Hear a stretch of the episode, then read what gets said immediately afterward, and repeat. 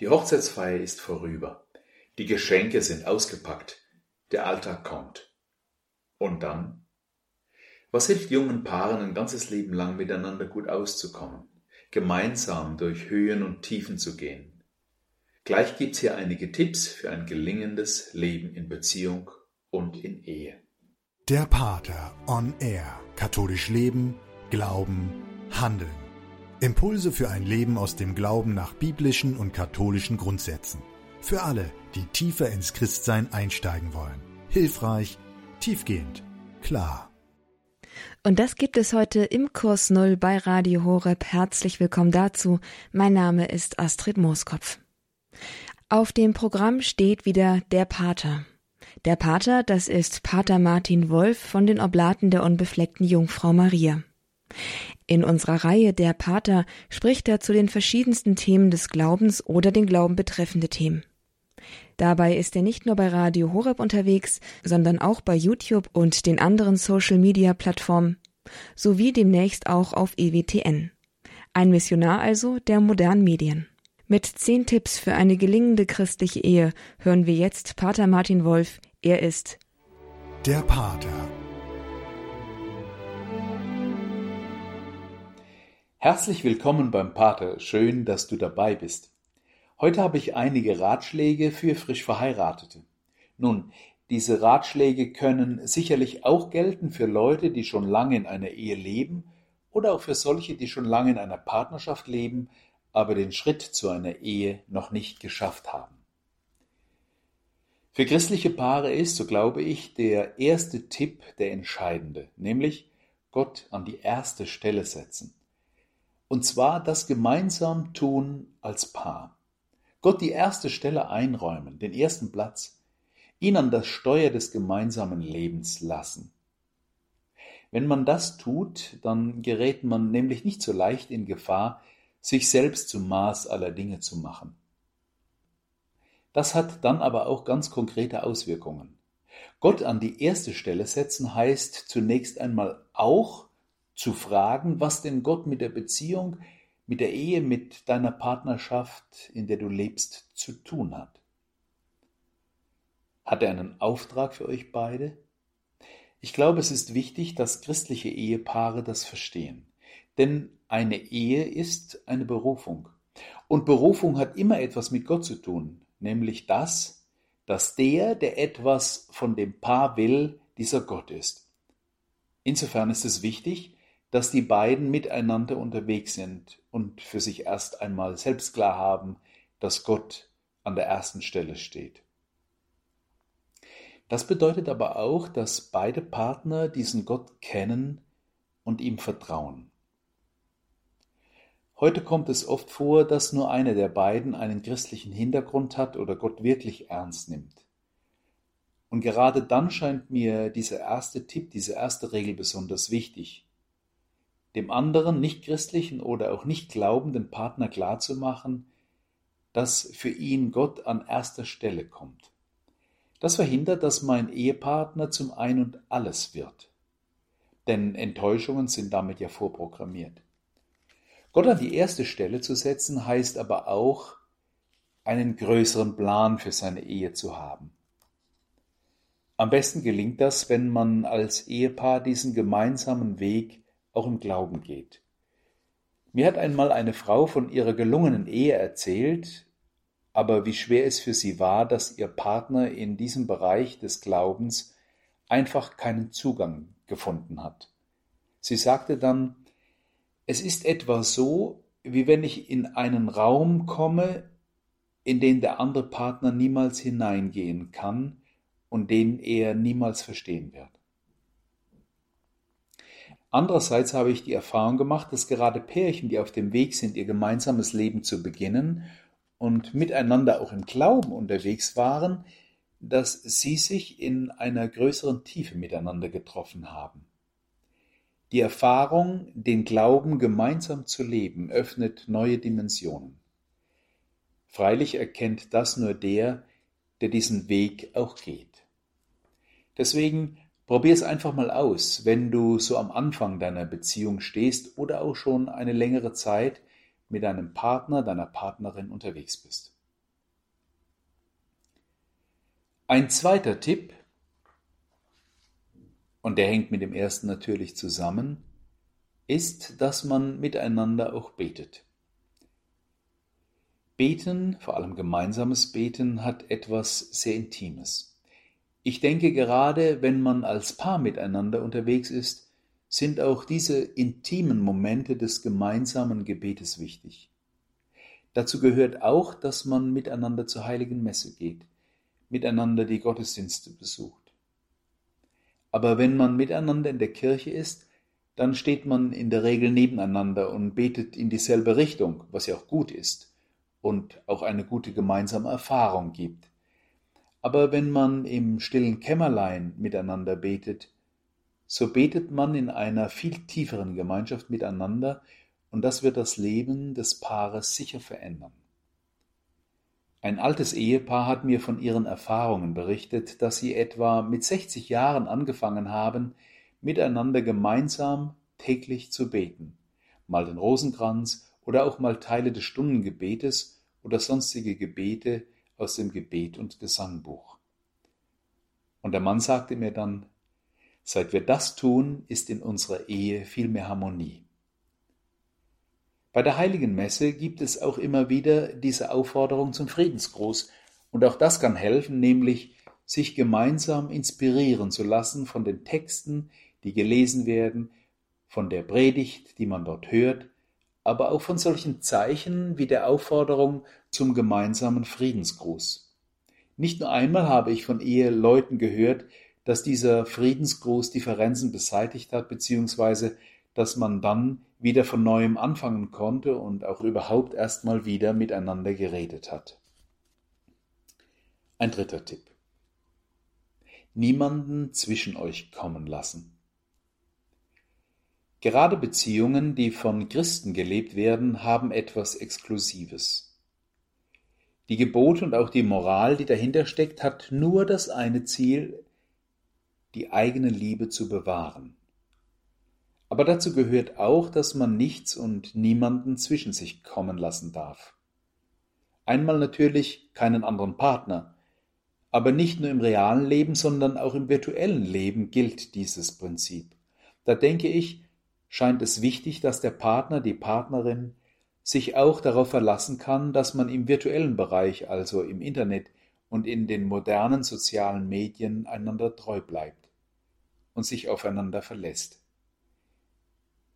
Hierzu gehört aber dann auch später, wenn Kinder da sind, dass man sich nicht von den Kindern oder vielleicht auch von anderen Familienangehörigen auseinanderbringen lassen darf, indem man sich entscheiden muss zwischen dem einen oder dem anderen oder gegeneinander ausgespielt wird. Du siehst, es sind einige ganz praktische Tipps dabei. Wenn du wissen willst, wie es weitergeht und was für praktische Tipps noch auf dich warten, dann bleib dran. Nach der Musik gibt es mehr.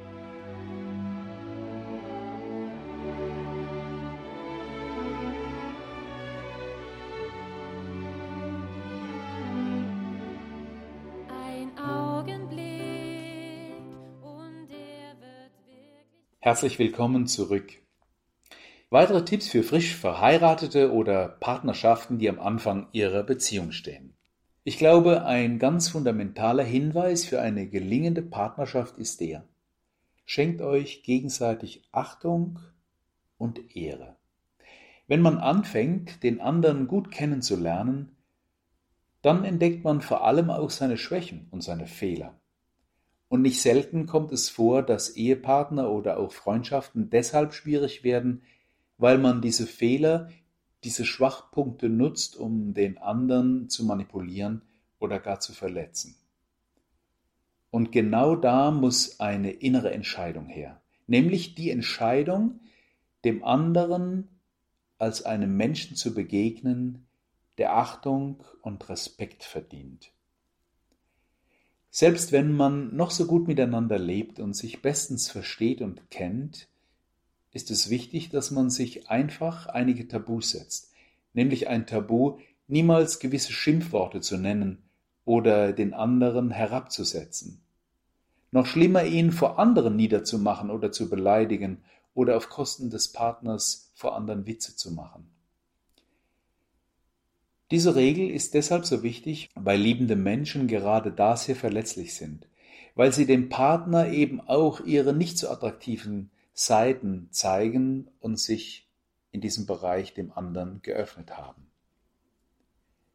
Positiv heißt das auch, die Entscheidung, dem anderen jeden Tag durch ein ernst gemeintes Lob, eine kleine Ehre oder auch durch ein Lob für vermeintlich selbstverständliche Dinge, die der andere so tut, zu danken. Ehre zu erweisen heißt, ihn auch groß zu machen vor den anderen. In der Heiligen Schrift heißt es, die Liebe deckt viele Sünden zu. Wenn also die Liebe groß ist zwischen den Partnern, dann wird es leicht fallen, die Schwächen und Fehler und vielleicht auch die Sünden des Partners, der Partnerin zuzudecken, so dass der andere in Würde leben kann. Schenkt gegenseitig Achtung und Ehre. Das ist eine Bringschuld. Es hat etwas mit Schenken zu tun. Man kann es nicht einfordern, sondern es ist etwas, das man aus freiem Willen und auch aus innerer Überzeugung tun muss. Gerade am Anfang einer Beziehung ist es deshalb ein guter Tipp, sich einmal zusammenzusetzen und dem anderen zu sagen, was man möchte und was man vor allem nicht möchte. Wie manche Verhaltensweisen oder auch Redewendungen bei mir selbst ankommen.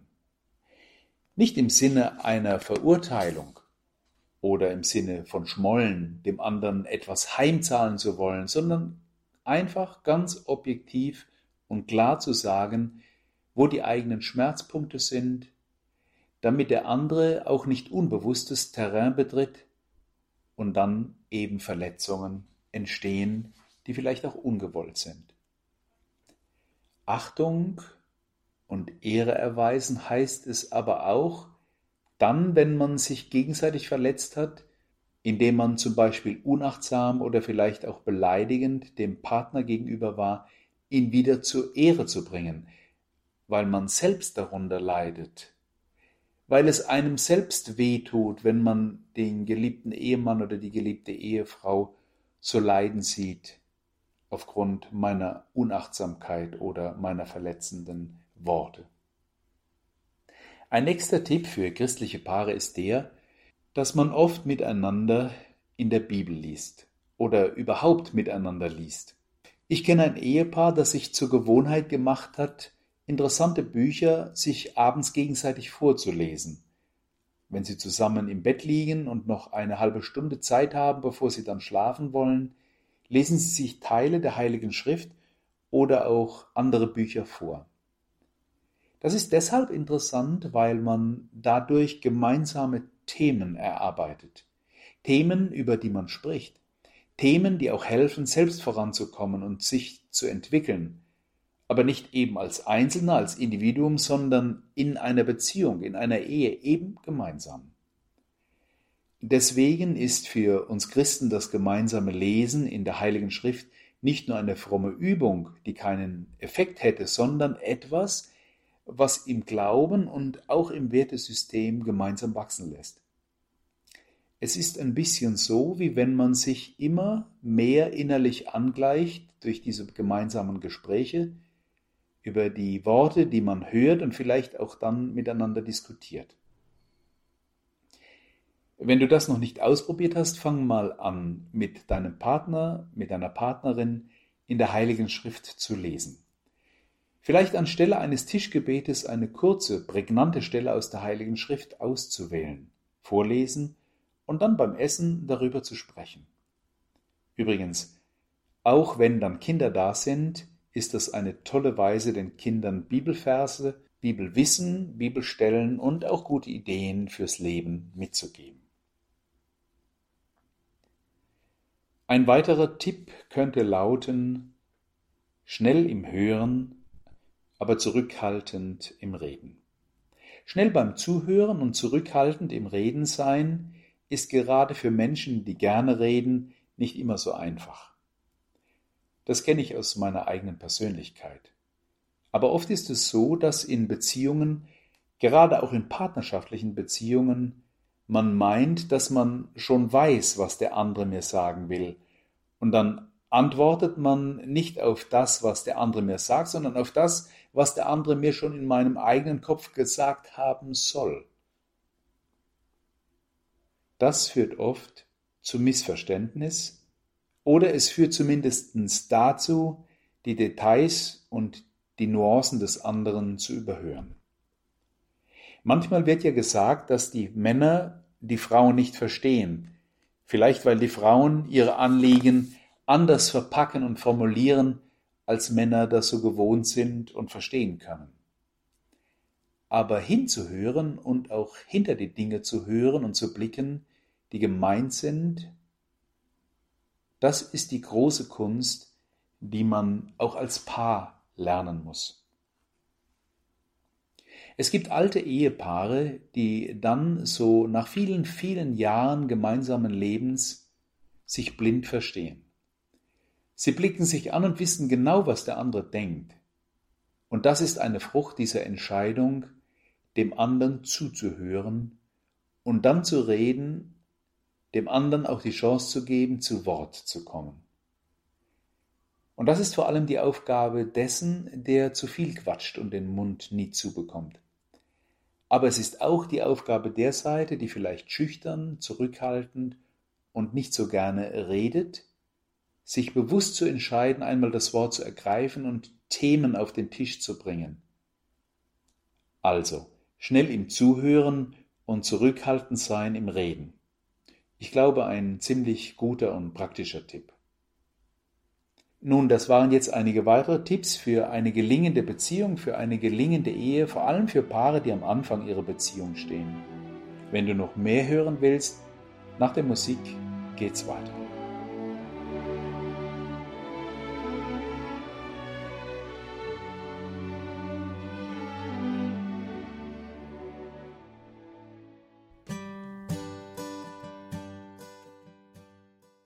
Herzlich willkommen zurück.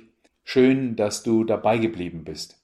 Wenn es jetzt weitergeht mit den Tipps für frisch Verheiratete bzw. für Partnerschaften, die gerade am Anfang ihrer Beziehung stehen, dann sind die letzten drei Tipps, die ich dir heute vorstellen möchte, besonders interessant. Sie handeln davon, dass es darum geht, aus der eigenen Ehe, aus der eigenen Beziehung etwas Größeres zu machen.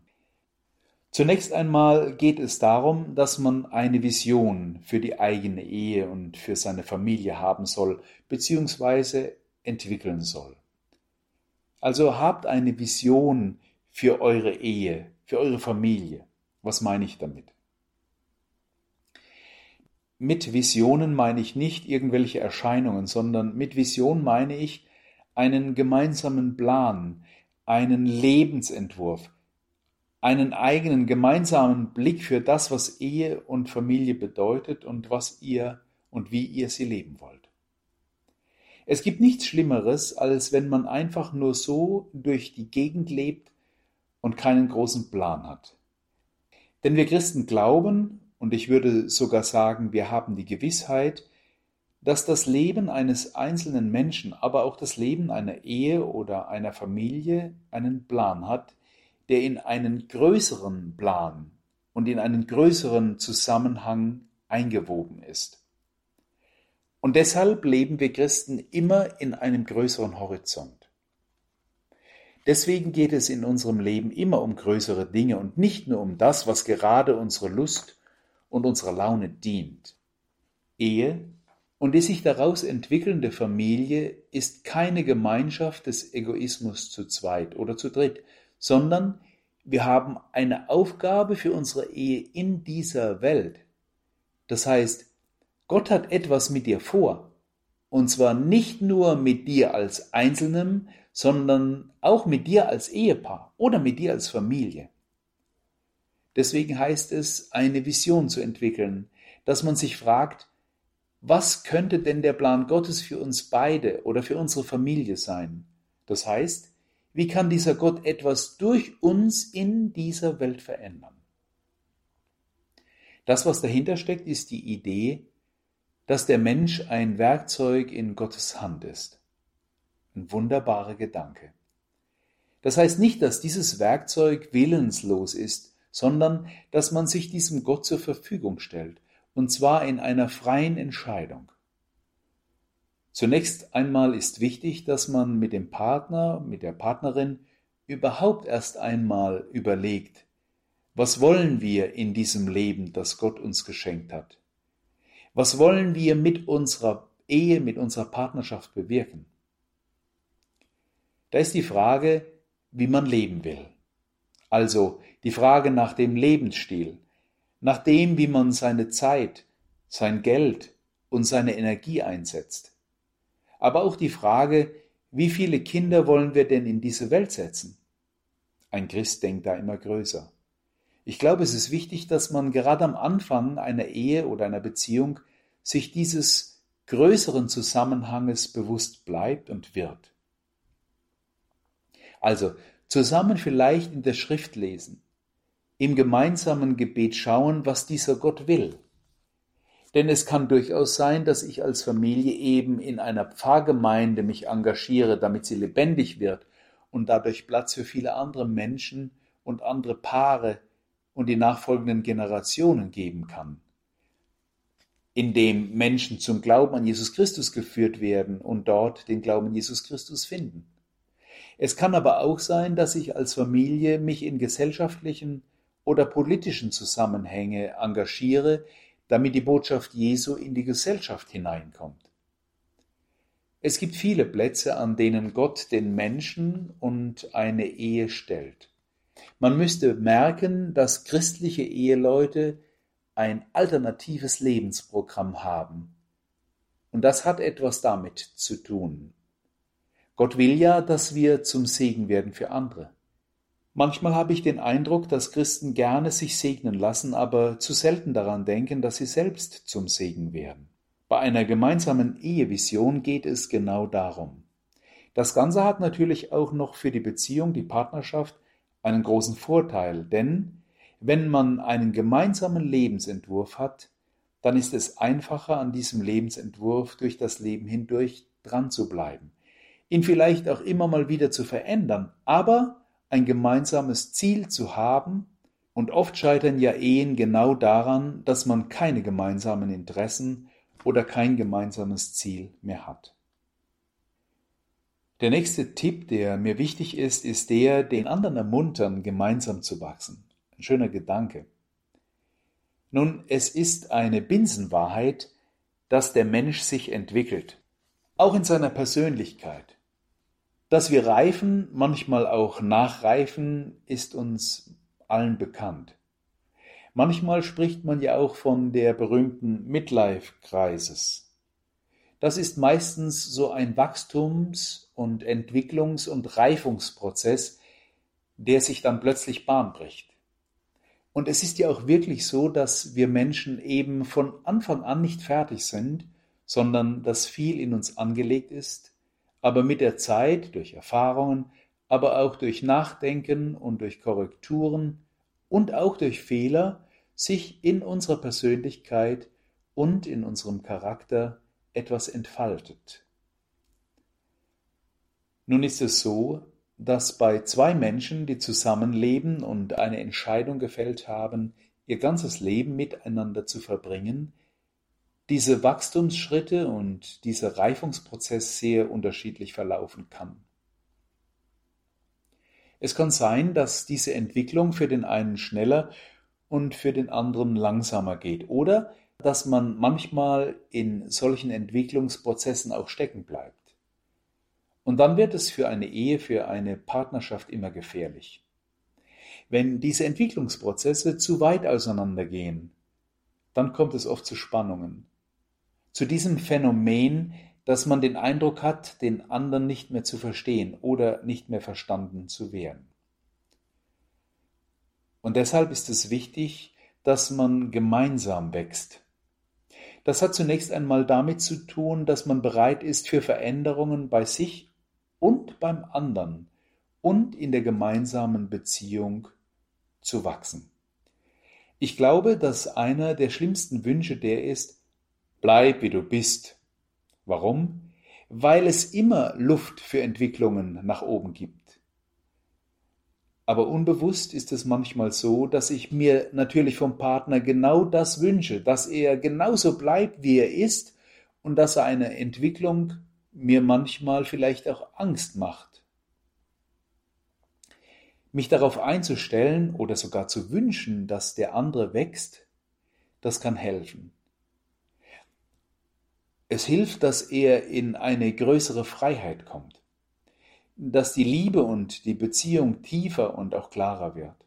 Das ist etwas, was innerlich in meiner Haltung gegeben sein muss, um dem anderen eine große Freiheit zu schenken, sich zu freuen, wenn der andere sich entwickelt oder vielleicht auch daran zu leiden und das aber mit großer Liebe zu tragen, wenn es in die andere Richtung geht. Gemeinsam wachsen heißt dann, dass man versucht, miteinander vielleicht Kurse zu belegen oder gemeinsame Exerzitien zu machen oder sich als Paar begleiten zu lassen.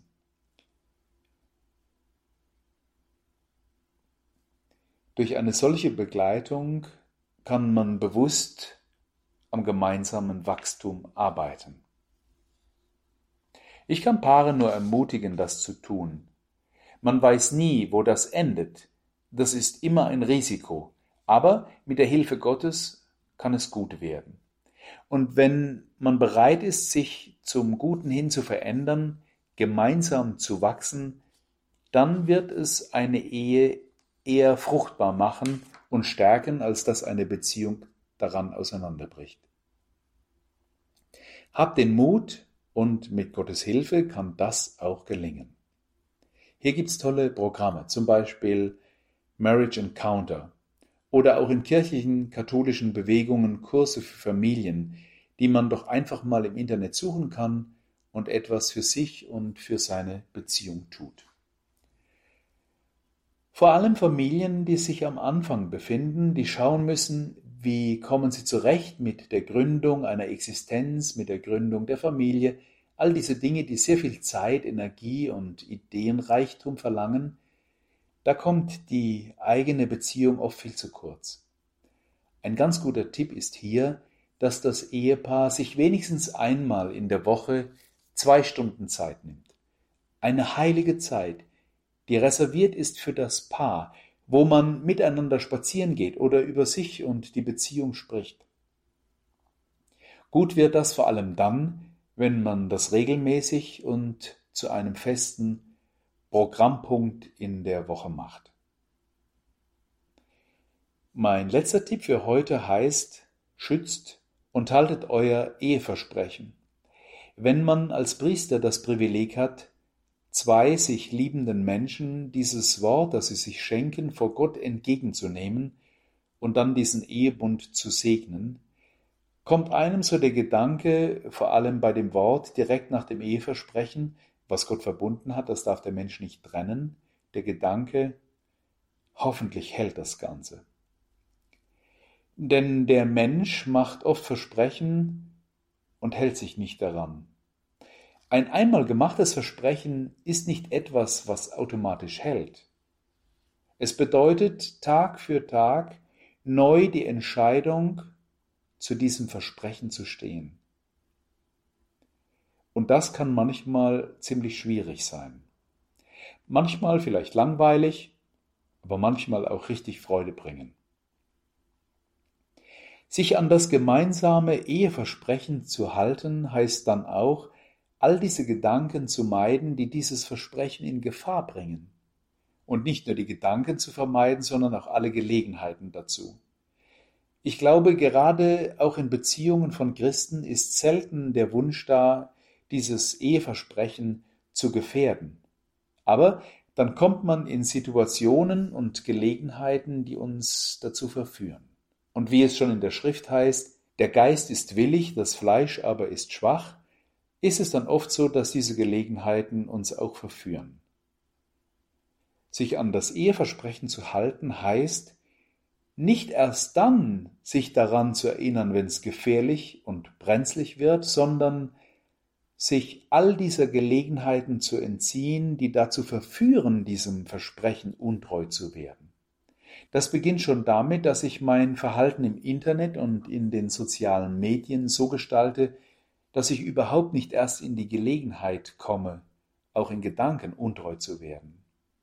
Das bedeutet auch, dass ich im Zusammensein mit anderen klar und deutlich mache, was ich will und was ich nicht will, dass ich zu einem anderen gehöre und dass es klare Grenzen gibt. Und dass ich in brenzlichen Situationen darauf achte, dass ich nicht allein bin, sondern dass jemand dabei ist, vielleicht sogar meine Partnerin oder mein Partner, damit ich diese Versuchungen, die sicher in deinem Leben kommen werden, auch gut und heil überstehe. Das bedeutet auch, wenn man untreu geworden ist, dass man aus dieser Untreue lernt, dass man sich eingesteht, vor allem, dass man diese Schuld durch eine gute Beichte wieder los wird. Das Schlimmste, was einer Ehe passieren kann, ist, dass man sich daran gewöhnt, untreu zu sein, dass man sich daran gewöhnt, halbherzig seine Ehe und seine Beziehung zu leben. Also schützt und haltet euer Eheversprechen. Das ist die Entscheidung, die du fällen kannst. Aber es ist eine Entscheidung, die dir auch hilft, dran zu bleiben und nach einem erfüllten Leben dein Leben und deine Ehe und Beziehung diesem Gott in die Hände zurückzugeben. Es lohnt sich tatsächlich, diese Tipps, die ich versucht habe zu erklären, umzusetzen. Sie miteinander zu besprechen wenn du dir nicht alle Tipps hast merken können, dann habe ich für dich ein Plakat entworfen. Zehn Ratschläge für frisch Verheiratete heißt es. Auf diesem Plakat kannst du diese Tipps einfach noch einmal ganz kurz auch nachlesen. Und wenn es ja darum geht, in größeren Zusammenhängen zu leben, wäre es nicht schlecht, wenn du den ein oder anderen Tipp, der dir Sinn macht, auch weitergibst, davon erzählst. Vor allem denen, die nach dir kommen und denen, die wie du in einer ähnlichen Situation und Beziehung oder eben am Anfang einer Ehe stehen. Liebe Freunde, das war's für heute. Ich danke euch für euer Zuhören und ich würde mich freuen, wenn wir uns demnächst wieder hören beim Pater. Der Pater Das war Pater Martin Wolf alias der Pater. Hier bei Radio Horeb im Kurs Null mit zehn Tipps für das Gelingen einer christlichen Ehe. Das sind Tipps, die kann man sich auch immer mal wieder anhören oder sie weitergeben an befreundete Paare. Ganz einfach möglich ist das auf unserer Internetseite www.hore.org. Dort in der Mediathek in der Rubrik Kurs Null finden Sie in Kürze die zehn Tipps für frisch Verheiratete mit dem Pater. Und auch als CD-Version ist diese Sendung zu beziehen. Wenden Sie sich dafür ab Montag an unseren CD-Dienst unter der 08328 921 120. Ob nun über Podcast oder ob Sie jemandem die CD in die Hand drücken. Es ist jedenfalls ein ganz einfacher Weg, missionarisch tätig zu werden und jemandem etwas Gutes zu tun. Eine echte Hilfe für das Leben weiterzugeben. In diesem Fall für die Ehe. Und gesunde Ehen, gesunde christliche Ehen, die brauchen wir heute. Fassen Sie sich also ein Herz, wenn Sie ein junges Paar in Ihrer Umgebung haben oder wenn Sie ein befreundetes Ehepaar kennen und geben Sie ihnen einfach diese Sendung mit Pater Martin Wolf von den Oblaten der unbefleckten Jungfrau weiter. Ihn können Sie auch auf seinem YouTube-Channel Der Pater besuchen und Sie finden dort weitere interessante und inspirierende Impulse zum Leben aus dem Glauben. Mit dieser Empfehlung nun zuletzt darf ich mich von Ihnen verabschieden. Mein Name ist Astrid Mooskopf. Hier ist Radio Horeb Leben mit Gott.